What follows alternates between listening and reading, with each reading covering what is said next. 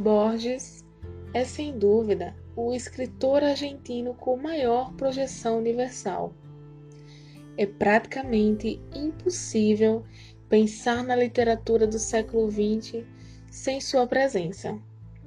Isso foi reconhecido não apenas por críticos especializados, mas também pelas várias gerações de escritores que retornam insistentemente às suas páginas como se fossem pedreiras inextinguíveis da arte de escrever.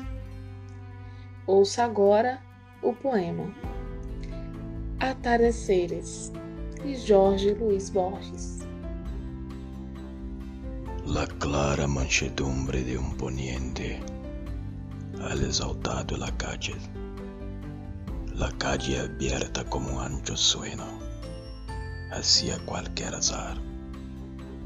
La límpida arboleda pierde el último pájaro, el oro último. La mano ignorada de un mendigo agrava la tristeza de la tarde. El silencio que habita los espejos ha forzado su casa. La oscuridad es la sangre de las cosas heridas.